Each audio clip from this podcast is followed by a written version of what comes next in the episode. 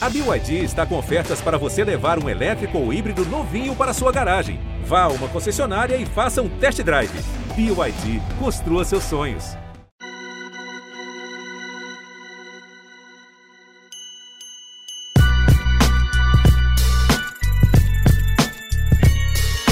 Salve, salve, fiel! Estamos chegando, está começando mais um episódio aqui do seu podcast. Hoje também em live, ao vivo no YouTube e no GE. Globo, aqui na hora do almoço da segunda-feira, segunda-feira pós-clássico. Eu sou Pedro Suaide, estou aqui com Ana Canhedo, Bruno Cassucci, nossos repórteres que cobrem o timão no dia a dia. Bruno Cassucci já cobriu mais no dia a dia, né? Depois de longas férias, está de volta aqui para dar a hora da graça e melhorar a qualidade do nosso podcast, como sempre. E Careca Vertaglia também, nosso voto da torcida, para falar muito de Corinthians e Santos, um clássico muito movimentado, e um clássico que, começando aqui já a falar sobre o jogo e puxando o Careca no papo, um clássico que levanta sentimentos agridoces, né? Sentimentos diferentes.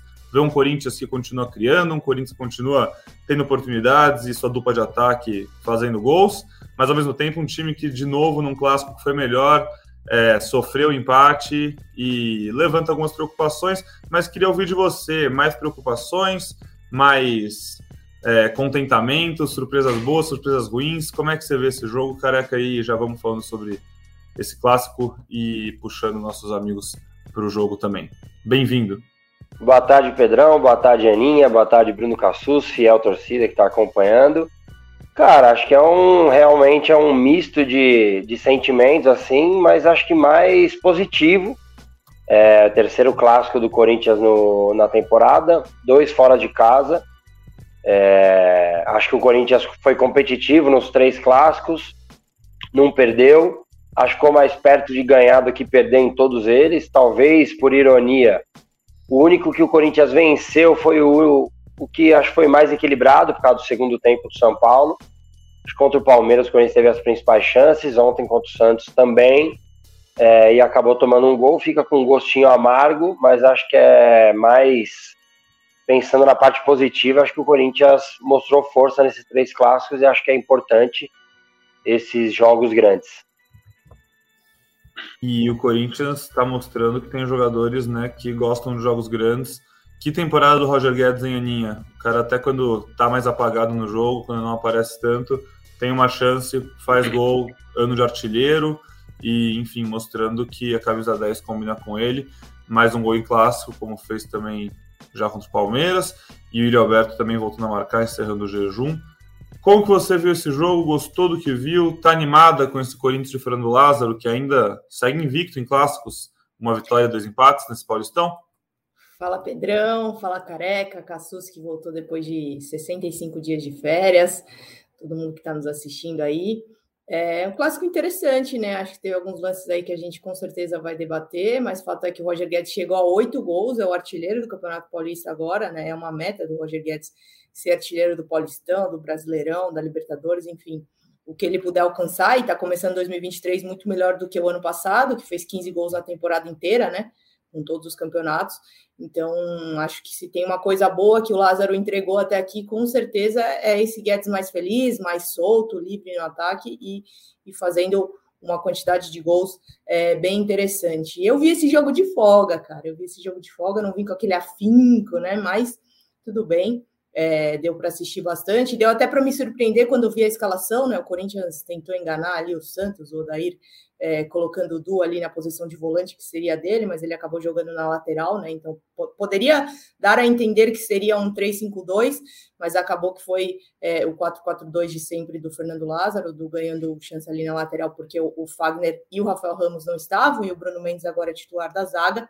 Então, é, um Corinthians mais ou menos aí como a gente tinha visto, né? Fora isso, a escalação que me parece ser a titular do Lázaro, com Rony e Juliano mesmo nesse meio campo é, para as quartas de final, né? O Corinthians ainda tem mais um desafio pela fase de grupos, mas interessante. Acho que é, o Careca tem razão. Acho que dos três clássicos, talvez o que menos parecia que o Corinthians ia ganhar foi o que ganhou contra o São Paulo.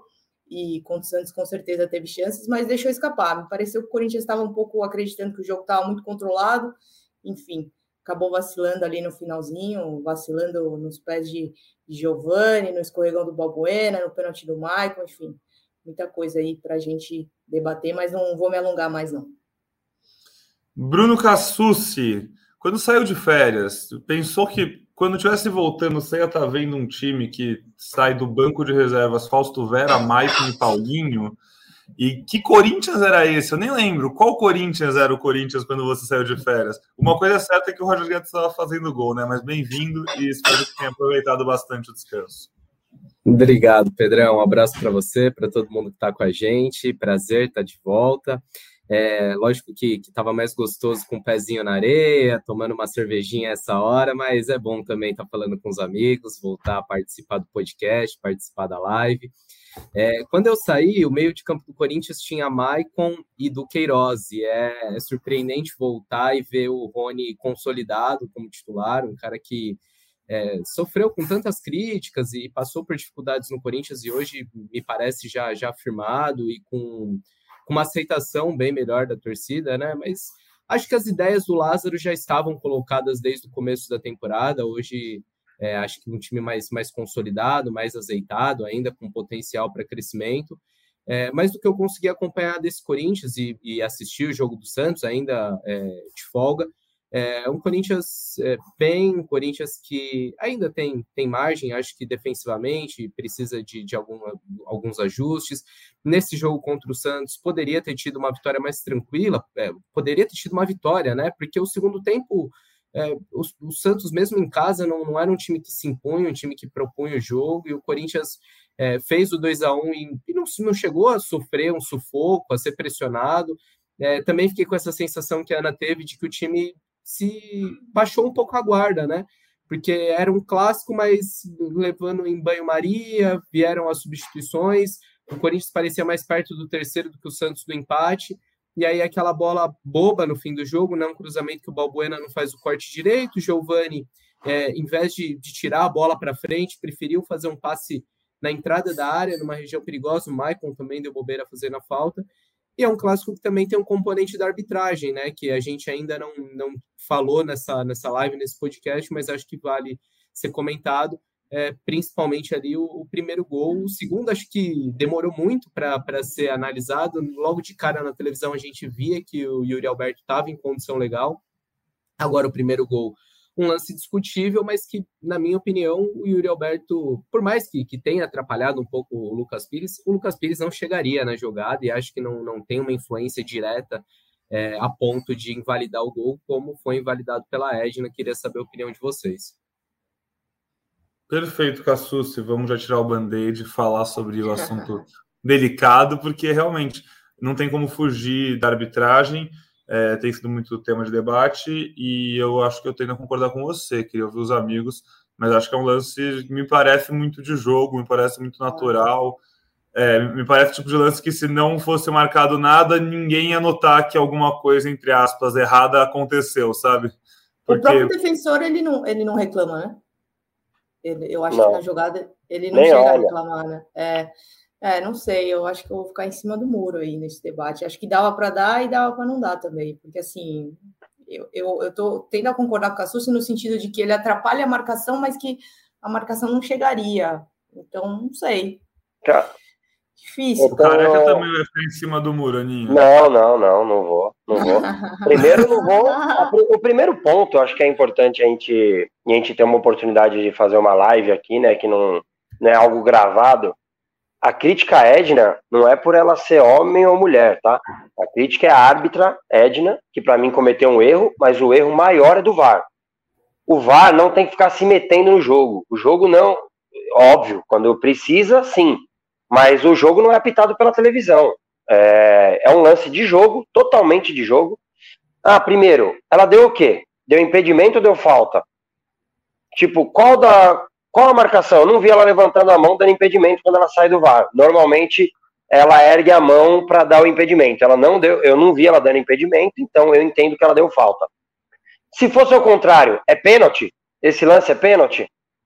É... Quer, que faz, quer que o Yuri Alberto faz o quê? Estende um tapete vermelho para o zagueiro ir lá na bola? Ele não fez uma interceptação, um bloqueio de basquete. Ele está indo em direção à área, o outro jogador está indo, e eles acabam se trombando no, na jogada. É, o Lucas Pires não chegaria a bola no Du. Mesmo impedimento, eu já. O impedimento eu aceitaria, entre aspas.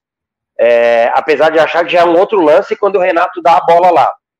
Não é uma bola que tá entrando e o cara tá na frente e atrapalha o goleiro, cara. Ele tá indo em direção à bola, a bola tá longe do, do defensor.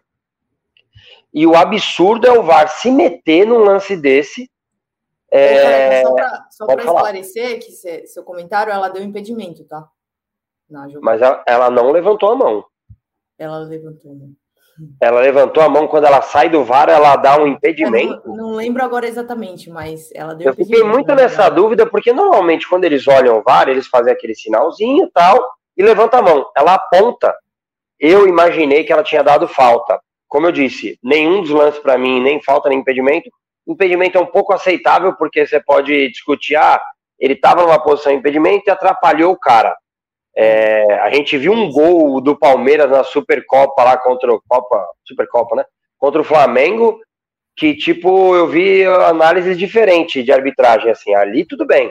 É, o cara tá interferindo diretamente no goleiro. Não foi o que eu vi ontem, mas o erro maior para mim é o que eu já falei várias vezes. O VAR aqui, eu não sei se ele tem muita vontade de apitar, se meter no jogo, ele não tá feliz de estar numa cabine, ele quer aparecer. E ontem, para mim, foi isso. O VAR quis aparecer mais que o jogo. É, acho que foi o Cassus que disse, desculpa, que se sai o gol e vai pro meio, pronto, passa a batida e ninguém falaria nada. Nem depois nos programas de esporte, ninguém discutiria se o Uri Alberto empurrou Cara, não é que ele puxou o cara para não ir na bola, ele está em direção, eles se encontram. Futebol é contato, gente, não é vôlei. E nem os jogadores do Santos reclamam no momento, né? Ninguém reclamou. É, meio, pega bastante de surpresa quem tava vindo em casa. Eu tava vindo de casa o jogo mesmo e fiquei chocado. Tipo, não, não entendi por que, que tinha sido anulado. Acho que foi um sentimento compartilhado com muita gente. Tá aí a opinião da nossa seleção da Central do hum. Apito sobre o pênalti, não, pênalti não, o gol anulado do Corinthians. É, o segundo gol que a Suzy já falou muito bem, que acabou, o segundo gol que acabou sendo o primeiro gol, né? Porque foi o primeiro que valeu. É, não tá, o Gil não estava impedido. E curioso, o Gil participando tanto, né? Dois gols com assistência do Gil. O Gil também protagonista no gol primeiro do Santos. É, bola desvia nele, bem parecido com o clássico São Paulo também, né? Que o Gil participa bem no ataque, faz um gol, mas não, Palmeiras, desculpa, faz um gol, também falha, tem uma bola que desvia nele, enfim, que acaba falhando. O autor de duas assistências, hein? Para mim, foi um dos melhores do jogo. Ele salva uma bola que o Marco Leonardo pega no mano a mano com ele no segundo tempo. Ele se mantém em pé, não, não cai no primeiro drible do Marco Leonardo, vai acompanhando Gil fez um grande jogo ontem para mim, é, mesmo com esse lance dessa falta de sorte desviando nele, achei que fez um belo jogo, porque o Marcos Leonardo é, é muito difícil de marcar, cara, muito difícil de marcar, muito bom jogador. E é o tipo de lance que o jogador não tem nenhuma culpa, o Gil, nesse caso, é infelicidade total, assim, ele não, não diminui a nota dele para mim, assim, da atuação, Sim. porque a bola bateu nele, não tem, não tem o que fazer. É, Cassucci, Estamos chegando agora, então, na reta final do Paulistão. Tem mais uma rodada. E você levantou um ponto que, para mim, vale abrir um capítulo pequeno aqui. Rony virou titular desse time. No momento, ele é o primeiro volante titular do Corinthians. Corinthians daqui um, duas semanas, uma semana e meia, o Corinthians está jogando uma quarta de final de Paulistão, um jogo único. O Rony vai ser o, o, o cão de guarda? Ou o Fausto Vera vai vai morder, vai chegar. Porque assim, a gente viu muito pouco Fausto Vera nesse Campeonato Paulista, não, não por culpa dele, né? Não só, talvez, mas enfim. Mas agora ele tá no banco, tem entrado, tá se recuperando fisicamente, mas nos últimos dois clássicos o Rony seguiu titular. O Rony parece ter a confiança do Lázaro e tá jogando bem. Mas assim, eu acho que o teto do Fausto Vera é muito mais alto. Talvez o chão do Rony hoje esteja na base dele ali, ele entregue mais garantido tal. Mas o que, que vocês acham? Qual que é a situação no momento? Dos últimos sete jogos, ele foi titular em seis, né? Tava dando uma olhada aqui. E, e, um cara que entrega muita intensidade, muita briga no meio de campo que precisa disso, né? Ainda mais se você joga com, com o Juliano, com o Renato, são caras um pouco mais, mais pesados, e o Rony entrega muito isso, é um cara que morde o tempo todo, tá, tá brigando, mas eu, eu concordo com você, talvez o momento do Rony seja melhor, mas se a gente olha no, no médio prazo, no, no, no potencial que tem, a, a, gente entende que Fausto Vera, que Maicon são jogadores que podem entregar mais. Agora, para o momento, o que, que o Corinthians precisa, precisa mais? Talvez seja essa intensidade do Rony. Vocês que acompanharam melhor o Corinthians nas, nas últimas semanas podem falar com mais precisão. Me parece também, é, Pedrão, uma questão de dia a dia, uma questão de acompanhamento do falso, dessa recuperação dele, das dores que ele teve na, no tornozelo, enfim. Acho que é uma junção de coisas, e aí o Rony teve a oportunidade, aproveitou e ficou nesse time. Hoje, para mim, está muito claro, o titular, a, dupla de volantes do Corinthians hoje é Rony e Juliano, né? Um negócio meio assim, até bastante surpreendente, mas acho que o Rony conquistou essa posição. Só que aí a gente tem, também tem aquelas coisas do futebol, né, que meio imponderável, assim, coisas que acontecem e não tem muita explicação, porque o Rony é um dos jogadores que está pendurado, né? E se ele jogar na última rodada e levar o terceiro cartão amarelo, ele vai ter que cumprir essa suspensão nas quartas de final. Agora, se ele não jogar, se ele for poupado, quer dizer, desculpa, se ele não receber esse cartão amarelo, esse cartão é zerado para as quartas de final. Então, assim, existe uma chance do Rony ser poupado desse jogo de domingo. E aí a gente imagina que nesse time o Lázaro vai colocar o Fausto Vera. E aí o Fausto, quem sabe, estou projetando um cenário, tá? Hipotético, não tem, não tem nenhuma confirmação de que o Rony não vai jogar, mas é possível que não jogue. E aí, diante desse cenário, muito provavelmente quem vai ganhar a chance é o Fausto, e aí o Fausto vai ter é, essa oportunidade de jogar mais tempo, porque nos últimos jogos vem jogando menos de meia hora, então teria essa oportunidade de jogar mais tempo, e aí, quem sabe, recuperar essa vaga. Acho difícil a gente pensar de um jogo para outro, né? Já da última rodada da fase de grupos, já para as quartas de final. Acho que a tendência é que o Fausto recupere aos poucos esse espaço, mas nesse momento, e aí digo quase que com certeza que para para as quartas de final, é, esse time vai, vai ter o Rony, sim. Eu, eu assim, entendo e concordo com o Cassucci, o momento é do Rony. É, para mim, o titular é o Fausto. Não hoje, né? Hoje entendo e, e penso igual a Aninha. Titular do Lázaro é o Rony. E acho que é importante tudo isso que aconteceu nessa primeira fase de Paulista para o Rony, a gente enxergar o Rony como uma opção a gente não enxergava o Rony como essa opção. E acho que um elenco precisa ganhar opções, ainda mais o Corinthians, que não está nadando em dinheiro para fazer contratações. Eu acho que você ganha um reforço para a temporada, o Rony, para ser uma boa opção ao Fausto. Mas quando o Fausto tiver 100%, ontem ele já entrou melhor, né, mais solto, participativo. É, acho que quando ele tiver 100%, e o Rony dá meia brecha, o Rony volta para a reserva, mas com status diferente que ele tinha no ano passado, e acho que isso é importante para o Corinthians e para o Rony. Perfeito, careca. Até porque, eu brinquei com o Cassus quando ele entrou, né, que quando que ele ia imaginar, quando saiu de férias, que o banco do Corinthians ia ter entrando Maicon, Paulinho, é, Fausto Vera, no último jogo ainda teve o Duqueiroz entrando, que foi titular ano passado inteiro e estava no banco, e só não foi banco porque jogou no lateral, porque não tinha lateral, mas se não, também estaria no banco. Tantas opções no meio campo. Isso só acontece porque o Rony realmente subiu de patamar, se coloca na competição pela titularidade, e mesmo que volte a perder ela daqui a pouco, que me parece bem possível, ele ainda vai carregar esse status, vai ter e vai poder ajudar muito mais o Corinthians durante essa temporada, assim como Ô, o Juliano, que foi a outra surpresa. Ô Pedro, isso é, me, essa questão de mudança de status, não sei se você concorda, mas o Watson passou por um processo parecido, né? Porque o Watson ele chega no jogo mais importante do, do ano, ano passado, que é a final da Copa do Brasil.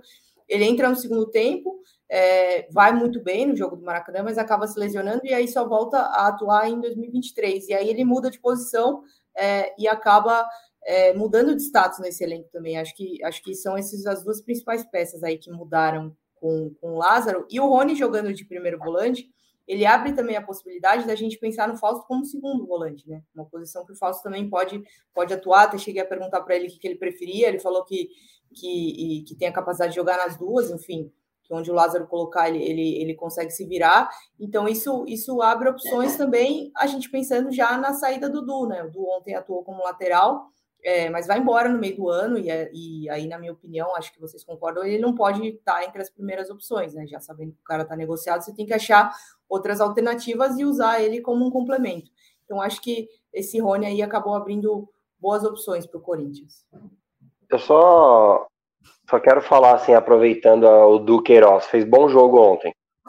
Fez bom jogo na lateral direita, é, não só assistência do gol anulado, mas era uma preocupação, né? O Mendonça é muito rápido ali e ele deu conta, achou, acho que ele fez um bom jogo. É, sobre o Watson, até uma passou batido, né? O Corinthians ontem, e é algo que eu tenho visto de positivo do Lázaro, o Corinthians não jogou no Losango ontem no 4-4-2, que vem jogando sempre. O Watson voltou a jogar aberto do lado direito e o Guedes aberto do lado esquerdo, até para se defender melhor, né?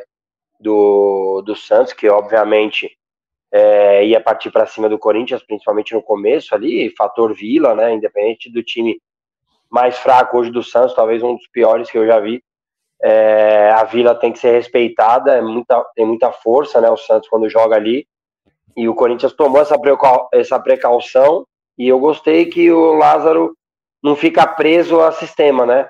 É, muda de um jogo a outro, respeitando a, o adversário, né, as características do adversário. E gostei. É, o Adson não foi tão bem, depois deu uma melhorada, né? Mas eu gostei bastante do Dudu e tô alinhado com o que a Aninha disse aí a respeito do Adson, é, que ele foi ganhando espaço e acho que no segundo semestre o Corinthians vai ter novas opções ali, né? A gente já também já tem noticiado uh, sobre o Christian, né, do, do São Bernardo, que fez um bom jogo contra o São Paulo no sábado, e também a expectativa da volta do Mantuan, porque ninguém fala nada se o Zenit vai comprar ou não. Então acho que o Corinthians vai estar bem servido ali do lado direito, e só tem que se preocupar agora em suprir essa ausência do Du. Talvez seja essa que a Aninha disse, o Fausto jogando também nessa segunda linha. Ô, careca, esse assunto aí deu gancho para eu te fazer uma pergunta. É, eu voltei de, de, férias, né? Comecei a rever algumas coisas. Aí no Twitter tem, tem um rapaz chamado Professor Pente, e ele me marcou numa pergunta para você, então quero encaminhar a pergunta. Ele fala: Careca Bertaglia, aguardando ansiosamente seus comentários sobre o técnico usar a base, tipo Giovanni. Ótimo. Me parece, um tanto, me parece um tanto oportunista, né? Mas já que a gente falou de Não, Rony, não, mas foi bom, foi bom. A base, vamos lá. O que, que você acha sobre usar mais Cara, a base? Perfeito ter essa, opção, essa, essa chance de falar aqui. Eu, eu falaria isso no podcast, tá? Independente de se fosse live ou não. Porque ontem muita gente me marcou realmente nisso, no Twitter. Ah, e aí, você não queria que usasse a base? Queria e quero que continue usando a base Fiquei feliz demais que entrou ele no lugar do em, em vez de entrar o Romero, o Giovani, né? Tô falando. Inclusive, entrou bem no jogo. Duas bolas ele arrasta, uma delas o Paulinho. Não sei se é ansioso tal, que a idade já não já podia até pensar diferente. Chuta uma bola, estando travado. Se ele dá o passe, o Corinthians teria chance de fazer o 3 a 1 Uma outra que ele dá no Yuri. O Giovani entra bem no jogo. Talvez até essa confiança por ter entrado bem no jogo fez ele cometer esse erro, que faz parte do aprendizado. Tô feliz que ele cometeu o erro? Claro que não. Fiquei pé da vida, só que tenho certeza que ele também ficou. E também não dá pra gente só falar, ah, mas a base errou. Pô, a gente tem visto tanta gente errar, tanta gente grande, tanta gente com baita experiência errar, erros até piores. No claro, come... do gol tem erro do Balbuena e do Mike. Sim, sim. É, ele cometeu erro, cometeu erro, sim. Ele teria ali, claro, dentro de campo, é, por isso que às vezes a gente tem que avaliar pensando na hora ali, né? A confiança do cara. É, só que, mano, de fora é mais fácil você falar, puta, 43 minutos, a bola sairia, era lateral do Corinthians. Ou, beleza, ele dominou, era só ele rolar, o, o Bruno Mendes quebraria ali pro, pro Yuri brigar, talvez, o Corinthians ganhar a segunda bola, ou que não ganhasse também, mas estaria posicionado esperando o Santos que já estava semi-morto no jogo, né? O Santos já nem atacava mais. Infelizmente aconteceu o erro. É... E não vai mudar em nada, minha opinião. Nada, nada, nada. Tem que continuar usando a base, sim. E discordo como muita gente me falou. Ah, mas aí, agora usou nesse jogo e não podia usar. Como não? O cara jogou na bomboneira, pô. O cara jogou na bomboneira, o time não tinha ninguém. Ninguém, o moleque segurou o BO, tem 18 anos. O moleque entrou contra o Atlético Mineiro no ano passado, fez duas jogadas, o Corinthians virou o jogo nos últimos minutos contra o Atlético. Então, assim, faz parte, que sirva de aprendizado, é, mas eu adorei, adorei que o Lázaro colocou, inclusive de todas as trocas, única que eu não faria, mas também, como eu disse, de fora é mais fácil, era ter colocado o Balbuena. Não sei se o Du sentiu, estava cansado ou não, é, mas também não acho um absurdo, como muita gente falou, porque o Bruno ele jogou acho que mais jogos na lateral direita no Corinthians do que como zagueiro. Então era uma situação normal, o Santos iria se atirar ali, ele tentou se defender principalmente na bola aérea com dois caras grandes ali, além de ter o Bruno Mendes e o Fábio fechando com uma linha de quatro. Infelizmente tomou o gol e daí parece que tá tudo errado. Eu, diferente, é, não vou mudar de opinião a quarta e domingo, porque senão não tem cabimento eu não vou manter uma coerência e a coerência é continue colocando a base cada vez mais, porque eles vão ajudar mais em campo e vão ajudar mais para frente é, financeiramente. É, eu acho que o que precisa ser dito é que houve ali um, um erro triplo na jogada, né? Não foi só do, do Giovani, foi do Giovani também. Ele precisa ser, é, isso precisa ser ponderado, que ele errou ali na leitura do lance ao tocar a bola, enfim, deixou o Maicon numa situação bem delicada. O Maicon fez a falta, o Balbuena já tinha escorregado, ou seja, é um erro triplo ali, mas é interessante que o, que o Lázaro dê essa chance e, eu acho que na cabeça dele não muda muitas coisas, assim, porque é, ele já tinha muito claro que demoraria para dar essas chances e eu acho que ele está sempre coerente. Na cabeça dele, o que ele entende ser certo para o Corinthians. Ele já tinha deixado claro que as chances não iam acontecer do nada e nem é, é, é ser muitas, embora a torcida quisesse muito. E aí ele coloca o Giovani e vai ter a chance de dar mais minutos para esses meninos no jogo contra o Santander, que aí de fato vale muito, muito pouco para o Corinthians. O Corinthians precisa é, pensar em poupar os jogadores que estão com, com três cartões amarelos, né, que é o Adson, o Rony e o Cássio, dois, desculpa, cartões amarelos, enfim. É, o jogo em casa, eu acho que aí a tendência é que finalmente é, é, é, esses meninos tenham, tenham mais chances. Não sei se vocês concordam, mas acho que é uma boa oportunidade e acho que o erro do Giovani não vai mudar isso na cabeça do lado. Vamos que... ver Pedrinho esse fim de semana? Ah, eu acho que se não for agora, vai demorar muito para ser, né? Mas vale um pouquinho esse jogo, porque tem a questão de, de do, do, da, da, classificação geral, né? O Sim. Corinthians é, ficou atrás do, do, São Paulo, tinha a chance de ter passado nessa rodada, né? Passaria até com, com a vitória. E por mais que já esteja classificado, segurança, é, a, a liderança assegurada, tem, tem essa questão da classificação geral que nas quartas não faz diferença, mas na semi, numa final, na final difícil, né? Porque São Bernardo e Palmeiras abriram uma boa vantagem, mas principalmente para a semi faria diferença. É, duas coisas aí, concordo com a Susi. É... Lembrando que no ano passado o Corinthians termina melhor que São Paulo, mas nas quartas de final continua somando. O Corinthians faz um ponto, o São Paulo faz três, e é aí que o São Paulo passa. Se a gente pensar antes da rodada começar, no final de semana, o Corinthians tinha um compromisso muito mais difícil que o São Paulo. Mesmo o São Bernardo, um bom time, organizado, o jogo era no Morumbi, com mais de 50 mil pessoas, e o Corinthians jogaria fora de casa um clássico contra o Santos na Vila. O Corinthians diminui a vantagem, né, para um ponto, né, o Corinthians empatou e o São Paulo perdeu. Claro que agora é falar isso depois de tomar um empate.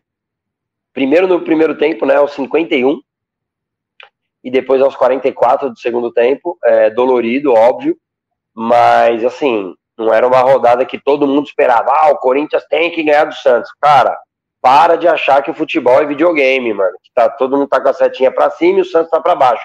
O jogo é na Vila com o Santos, jogo complicadíssimo. É, o jogo mostrou que o Corinthians tinha capacidade e deveria ter ganho.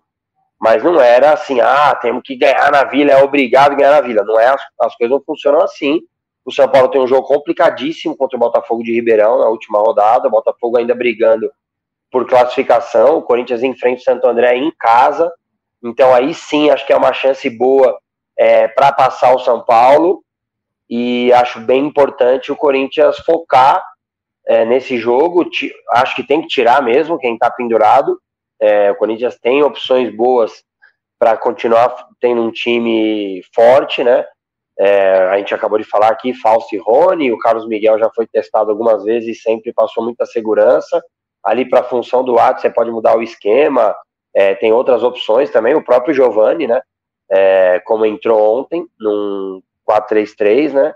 O Corinthians jogou a, par, é, a, grande parte do jogo. E só um detalhe, assim, que acho que é importante.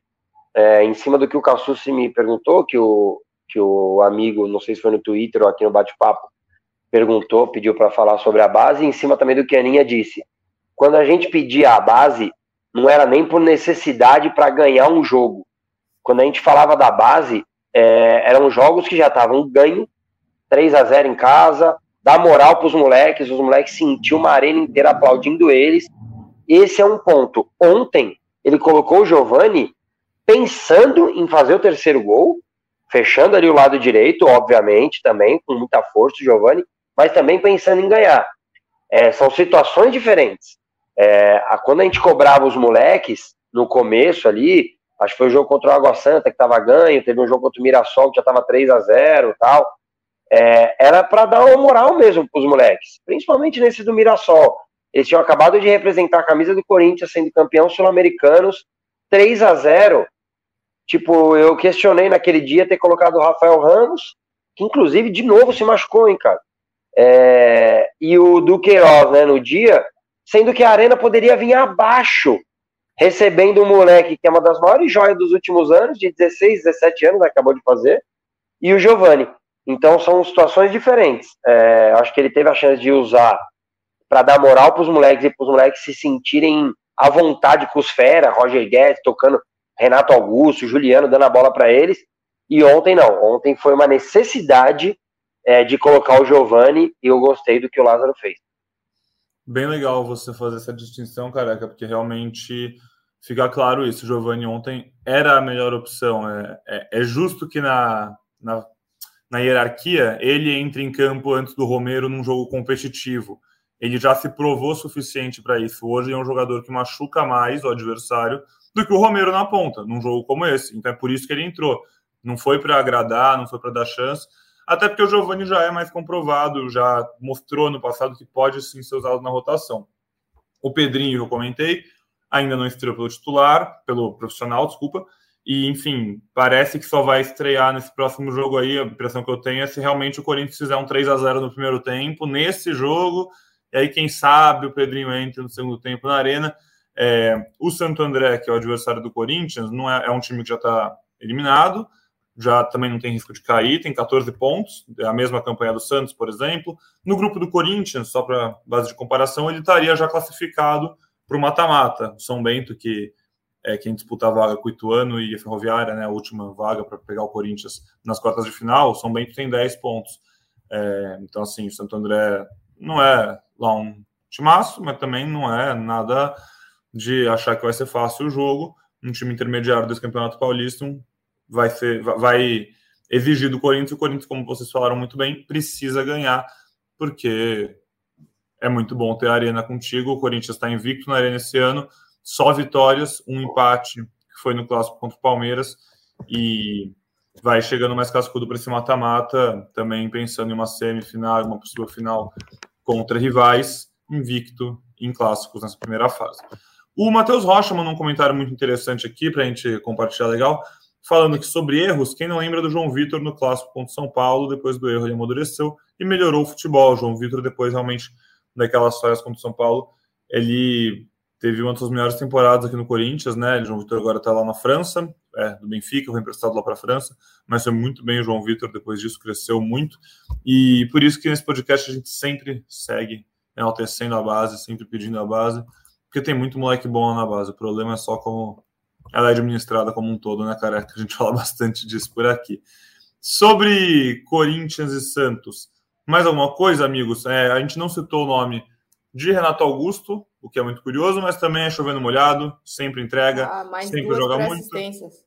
Duas, dois passos para assistências. A Aninha fez uma matéria muito legal na semana passada, né? O raio-x dos gols do Corinthians, como ele não só visualmente é o maestro do time, é muito bonito ver ele jogando, mas como isso é efetivo e se converte em números, né, Aninha? E mais uma vez, deu. No, no gol que foi anulado, ele que clareia a jogada para o Du e o Du da assistência, gol anulado. Sim. Depois, ele que dá no Gil, o Gil Dez. ajeita o gol. Então, assim. 10 participações muito... em 16 gols. 10 em 16. Ah, é muita coisa.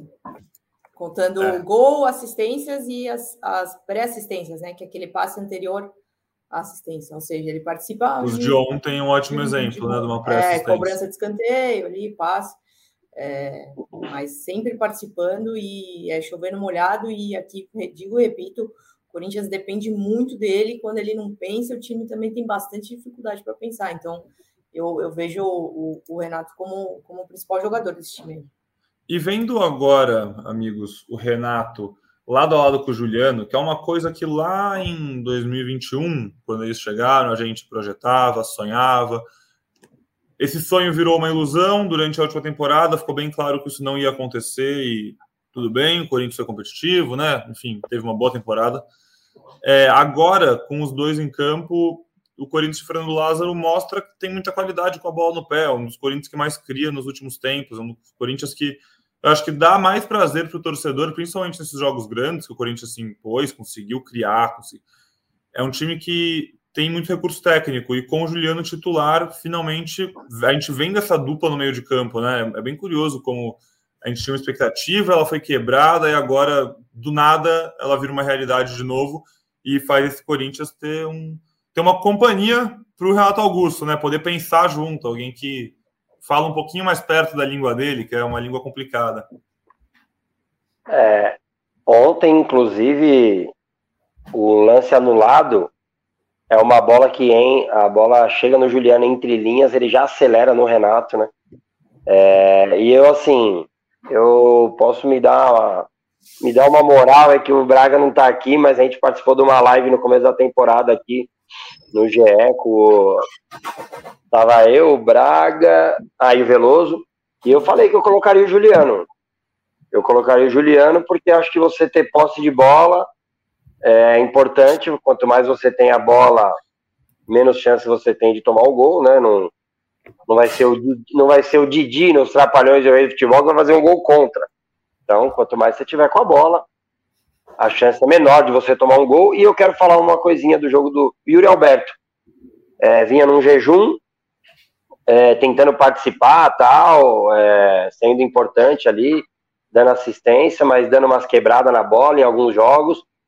Ontem foi muito competitivo, é, voltou a fazer gol, tinha perdido uma chance um pouquinho antes, né? Que acho que ele demorou muito, e daí o João Paulo acabou chegando muito perto do goleiro, né? E o ideal é você não deixar o goleiro chegar tão perto, porque ele vai, obviamente, diminuir seu ângulo mas logo depois fez o gol que foi anulado, acabou depois fazendo o gol.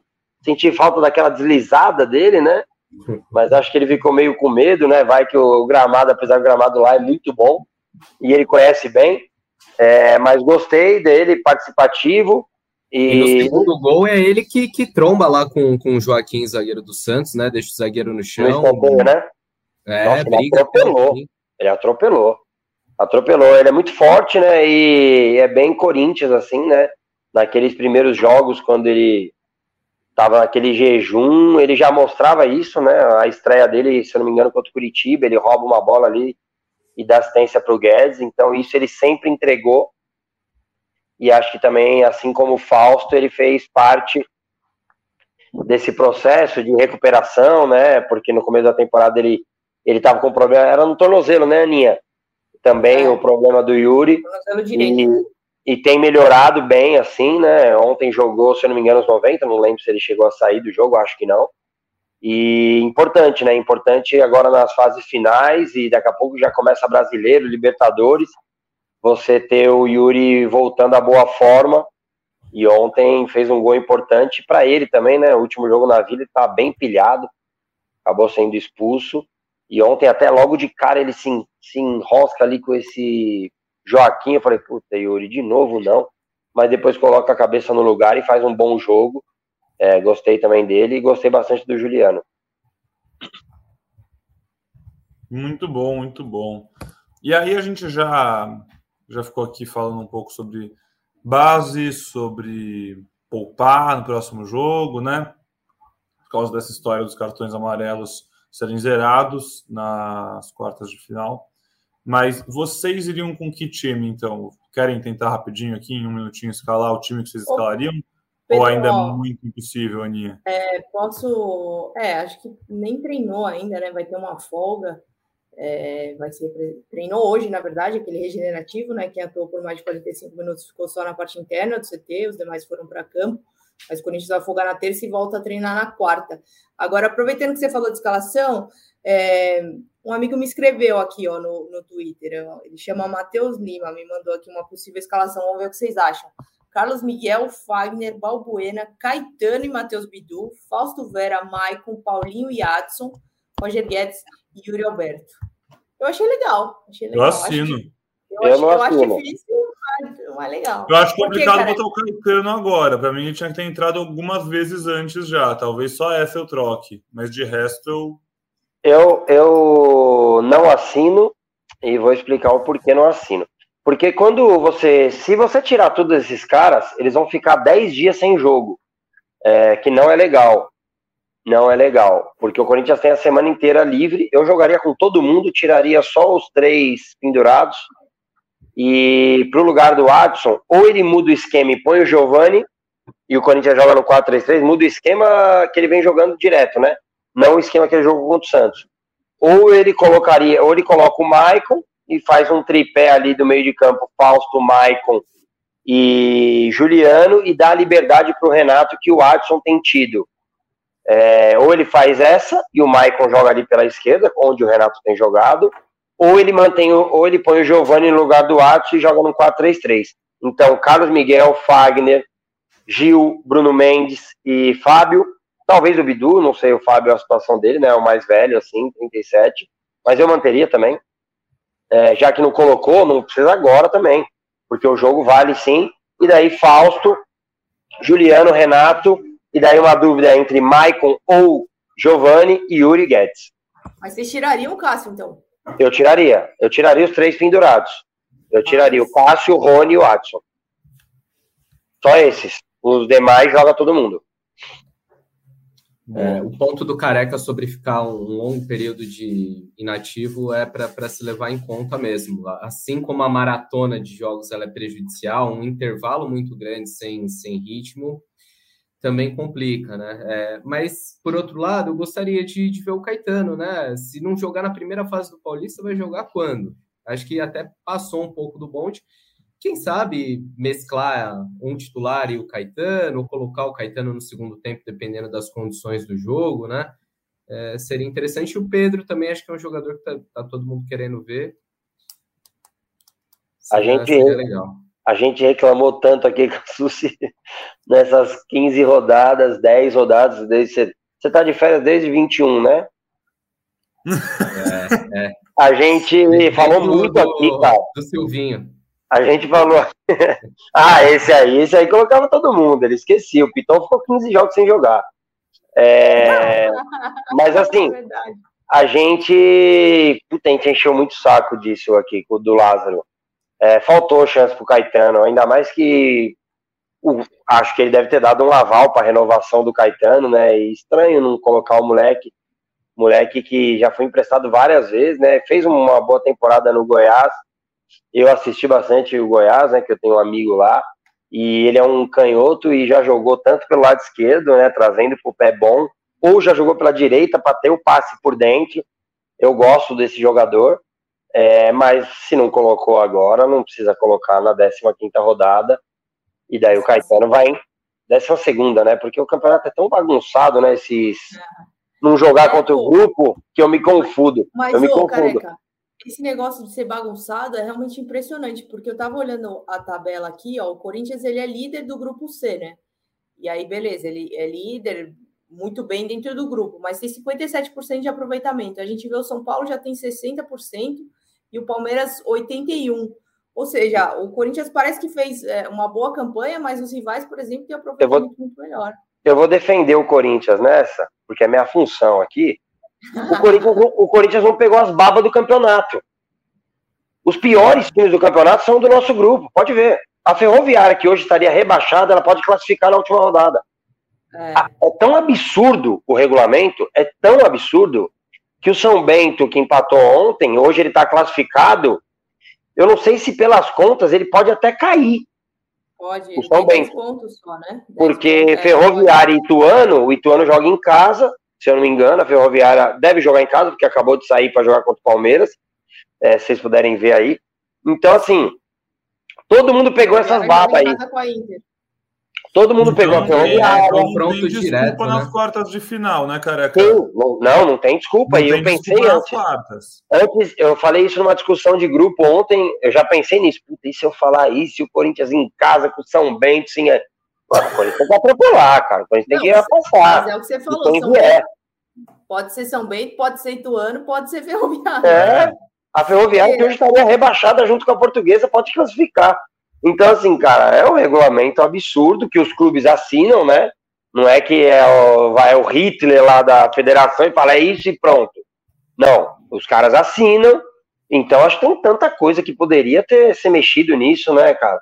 Tipo, acho muita sacanagem o São Bento, por exemplo, classificar, ou Ferroviário, ou Ituano, e, por exemplo, Santo André, que o Pedrão citou, já está eliminado com 14. Tem um outro grupo aí que tem um time com 20 em terceiro. Acho que é o grupo que tem o Água Santa, o grupo. Alguma coisa assim, 17 e pontos. O grupo um time... do Palmeiras tem os dois melhores times do campeonato, que um Sim. já vai ficar nas quartas, né? Exato. É... E fora o rebaixamento também, tipo. É meio estranho, pô, faz um quadrangular, os quatro piores, assim, porque fica muito perto e ainda cai só dois. O regulamento é ridículo, né, cara? Então, assim, o Corinthians não pegou essa, esses times aí que todo mundo bateu, Ituano, São Bento e, e Ferroviária. E, claro, o Corinthians, eu acho assim, eu acho que quem a gente tem que ponderar, o Corinthians não tem uma baita campanha. Não tem. Só que, assim, por tudo que mostrou o começo de temporada, um técnico novo, um técnico que tá, virou técnico agora, uma formação nova, eu acho que em cima de, desses três aspectos, eu acho que o Corinthians tem uma visão positiva para o futuro. É, era algo preocupante, o Lázaro estava com a faca no pescoço, porque ele já começou assim. Mas acho que ele tem dado demonstrações, tirando essa parte da base, ele tem dado demonstrações de que esse time pode sim e tem margem para evoluir.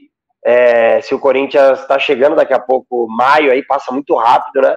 O tal, a tal promessa de o Corinthians contratar dois ou três jogadores. E acho que com esse time dando uma encorpada, o Corinthians pode sim fazer uma boa temporada e acho que hoje precisa ser levado em consideração tudo isso que eu citei: um técnico novo no cargo, um técnico novo no clube e um, uma dificuldade de um esquema novo que praticamente 90% dos times no mundo não jogam. Quase todo mundo joga com os dois pontas. O Corinthians não joga assim, até por priorizar o Roger Guedes é, além de priorizar outros, né? O Fagner, a gente não via ele passando no meio de campo antigamente. E hoje, o melhor jogador do Corinthians é o Roger Guedes, que teve essa liberdade e tem muito de positivo no Lázaro nisso aí. Careca, você falou que o Lázaro já começou o seu mandato como com a faca no pescoço. É, eu vou tra transformar o faca para água. Ele já estava perto de se afogar. Quando chegou ali, qualquer coisinha podia se afogar. Acabando esse Paulistão, onde que tá batendo a água? Já tá no umbigo, tá tranquilo? Ou se é eliminado aí numa semifinal com um rival? Como é que você acha ah, ali? É e amigos? Ah, não, mas o saldo, o saldo, da primeira fase, independentemente do rival eliminar ou não, enfim, não, é, é O saldo da primeira fase, ele conseguiu respirar mais? Ele dá, tá, você acha que está seguro? Acho que o Capucci, tá...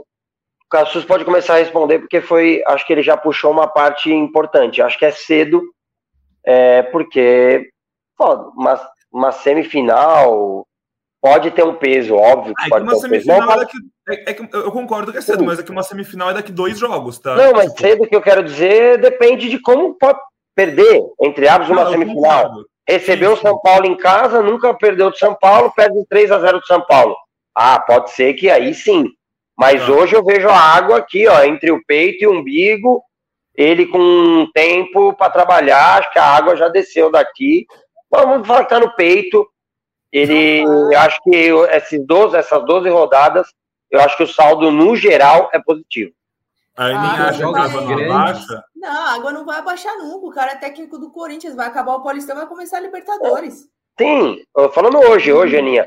Hoje, 12 tá rodadas. Tá o tempo todo. Sim. Se vier aquela onda um pouquinho maior, já dá um Não, mas, Eu concordo, mas a água do Vitor Pereira teve um momento que abaixou muito, que falaram. Não, não... Vitor Pereira estava na canela. Exatamente, é isso que eu quero dizer. Mas a água, a barra no Corinthians é alta, a água sempre está alta. O, que me espantou no Lázaro é que logo no primeiro jogo parecia que a água realmente, como o cara que falou, estava aqui, né? Ele estreia contra o Bragantino, perde um jogo, um jogo atípico, um jogo ali meio, meio morto, né? O gramado não era dos melhores, o time em câmera lenta ali. E aí já, já se criou um, Deus nos acuda, só que ele deu resposta nos jogos grandes, né? Ganha do São Paulo fora de casa, joga bem contra o Palmeiras, é, busca um empate, agora contra o Santos, outro time de Série A, outro clássico. É, jogou melhor até que o Santos, merecia a vitória pelo que produziu na maior parte do jogo, acabou cedendo um empate num lance de desatenção. É, e, e, deu boas respostas. Lógico, você tem que ponderar os adversários em muitas das partidas, né? Times num, num patamar abaixo, que não vai ser isso que vai ser enfrentado na Libertadores, no, no Campeonato Brasileiro, mas acho que ele conseguiu tirar um pouco desse sufoco, mas é, para falar o, o, balanço final vai depender realmente do mata-mata, e como o Careca falou, é, se cai para na semi, mas cai nos pênaltis para o São Paulo, numa circunstância aí fora de casa, às vezes jogando bem é, a pressão não é tanta quanto se você toma um sacode do, do Palmeiras, mesmo que seja numa final, entendeu? Então, acho que é, essa, esse mata-mata ainda tem um peso muito grande para a gente ver como que o Lázaro vai sair, mas hoje, sem dúvida, ele está mais fortalecido do que naquele começo lá, que ele, ele perde para o Bragantino e já se cria uma, uma celeuma em cima, em cima do trabalho dele. 100% de acordo. É, dos jogos do Campeonato Paulista, o único bem abaixo, bem abaixo, portuguesa para mim. Esse esse é aqueles que entra do talvez a gente esqueça lá em dezembro do pior jogo da temporada. Nem, nem Mas São Bernardo entra nessa Cuiabá no passado. É, Cuiabá no passado. São Bernardo não. São Bernardo não, Cassus, por quê? Os pontos do São Bernardo provam que ele é um time bem organizado e o Corinthians deu um gol com um minuto, né? A falha do Balbuena, e daí você com um time organizado tendo que se expor, a gente viu a dificuldade do São Paulo em casa com 50 mil. O São Paulo, o São Bernardo é a segunda melhor campanha. E nas últimas duas rodadas, passa o Palmeiras, daí o Palmeiras joga no dia seguinte e repassa o, o São Bernardo. O jogo do Bragantino, um jogo, o Pedrão na semana ali deu a melhor definição. Qualquer time de Série A que for estrear num campeonato estadual, o pior adversário é o Bragantino, fora de casa, porque é um time de Série A, organizado, o Corinthians perdeu o jogo ali do Bragantino, não jogou bem, mas era estreia, e concordo com a Súcia, a água ali parece que é, já veio um maremoto em cima dele, é, e eu discordo. Então, assim, desses 12 jogos, tem alguns jogos que faltou, tipo Inter de Limeira, mas o campo estava um pasto. É, eu, o que para mim não tem desculpa é o jogo contra a Portuguesa, que jogaram todos os titulares, um time que é o pior time do campeonato, e fico triste pela Portuguesa, mas o Corinthians tinha por obrigação fazer do goleiro da portuguesa, no mínimo, o melhor em campo. E nada disso. Ele pegou duas bolas bem tranquilas ali, e coitada da Aninha, que teve que ir até Brasília, ficou longe da Mariazinha para ver esse tipo de jogo. Então, esse jogo bem abaixo. Os outros 11, muito bem em casa, mesmo dando algumas chances para o adversário, né? Aconteceu contra o Mirassol, aconteceu contra o Água Santa, que também faz uma boa campanha, e eu achei que era um time bem fraco quando o Corinthians enfrentou. É, mas o Corinthians fez bons jogos em casa, foi bem contra os nos três clássicos, como a gente disse no começo do, é, da live aqui. E acho que é bem importante a gente falar que, em defesa do Lázaro, que é legal ver o Corinthians ofensivamente, né? Nos últimos anos a gente vê o Corinthians sofrível. Duas, três chances por jogo e olhe lá.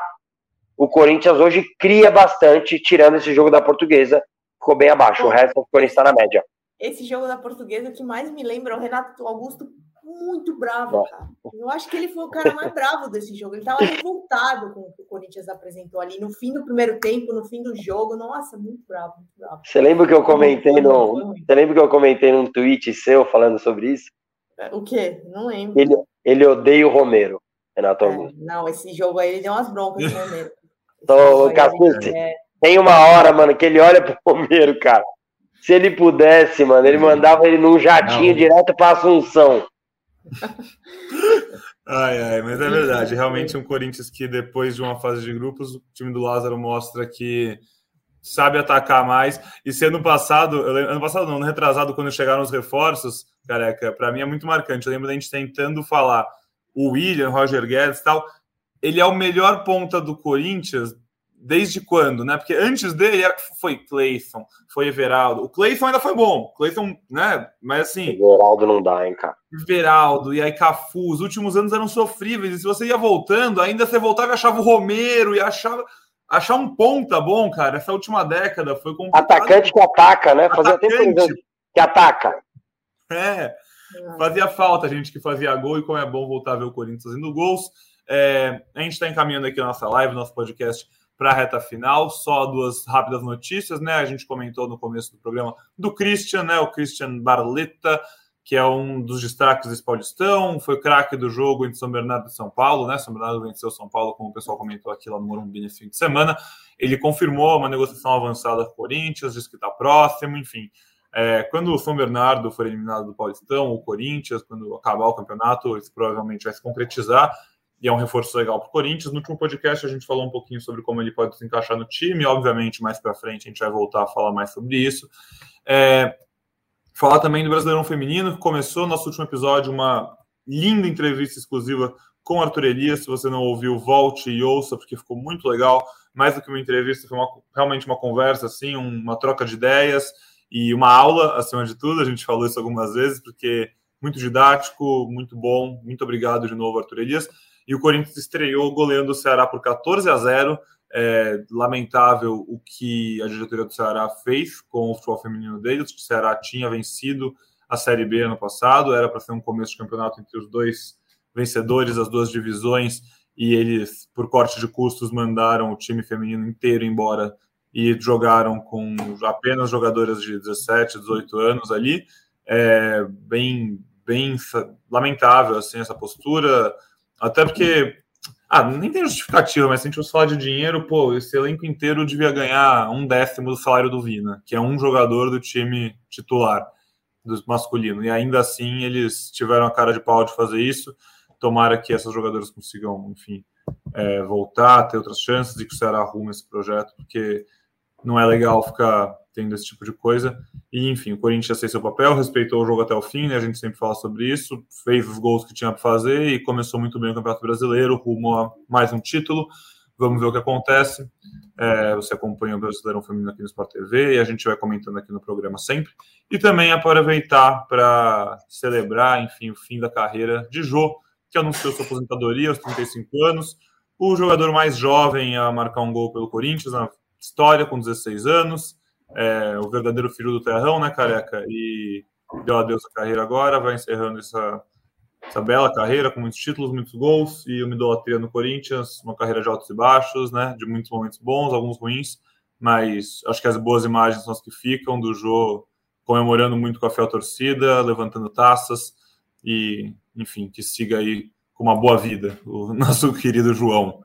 É, um abraço aí para os amigos. Agora vou passar uma rodada de comentários e despedida. A gente já vai encerrando aqui o programa, porque a semana está só começando e o pessoal tem muito trabalho para fazer. Então começa, vai, gente. É, é... Corinthians. Corinthians é, folga nessa terça-feira, uma belezinha, né? Semana boa, semana cheia. Dá para a galera é, ficar um pouco com a família, recarregar as baterias. E a gente segue aqui na cobertura. Marcelo Braga hoje não, não está conosco porque está numa pauta especial, então em breve vocês verão novidades no GE. E é isso, meus amigos. Muito bom estar de volta, muito bom estar com vocês. E bora almoçar agora, né? Que estou sentindo o cheirinho da comida daqui. Um abraço, valeu, até a próxima. Valeu, gente. Sempre um prazer aí estar com vocês. Essa semana especial. Minha baixinha vai fazer um aninho na sexta-feira. Vou aproveitar aí e trabalhar até quinta. Depois estou liberada aí para uma folga sexta, sábado, domingo. A gente vai comemorar bastante. E é isso. Daqui a pouco ela está chegando aí. Vamos encerrar a live, senão ela vai aparecer aqui daqui a pouco de novo. Abraço. Daqui a pouco, daqui a pouco Mariazinha vai cobrar cachê e merece porque ela deu uma embelezada na nossa live. E legal o Pedrão falar tudo isso. Puta, quem não viu, quem não escutou a entrevista do Arthur Elias, que é isso. Deu uma aula aqui, gente boníssima. Bem, Aninha, parabéns trazer um cara desse tamanho aqui. E importante falar do jogo, cara. É, agora que ele encerrou a carreira, amigo meu pessoal, mandei mensagem para ele. Quem sabe eu consigo trazer ele aqui para bater um papo com a gente. Um cara que teve problemas, mas que agora que acabou a carreira, acho que a gente tem que focar no que ele fez de positivo, dos números dele. É, bicampeão brasileiro no Corinthians, campeão paulista, cria do terrão, quando era terrão mesmo, né? Eu sempre brinco, agora tá lá bonitinho, sintético, grama sintética. É, mas obrigado, Jô, por todos esses gols, anos. E essa semana fez seis anos daquele gol contra o Palmeiras acho que um dos gols que eu mais comemorei na minha vida. Então, obrigado, Jô, e obrigado, Cassu, Cianinha, Pedrão. É sempre um prazer estar com vocês, mesmo quando é em live, tem que colocar essa carinha horrorosa aqui para todo mundo ver. É sempre um prazer. Obrigado por tudo. Vai, Corinthians. Um abraço, Careca. Obrigado pelas palavras. Um abraço, Cassu, um abraço, Aninha. Um abraço para Mariazinha, que nosso programa aí foi para ela, então, feliz aniversário. É, tá chegando um aninho da princesinha do podcast aqui. E daqui a pouco ela tá cobrando cachê e daqui a pouco tá cobrando falta com a camisa 10 das Brabas.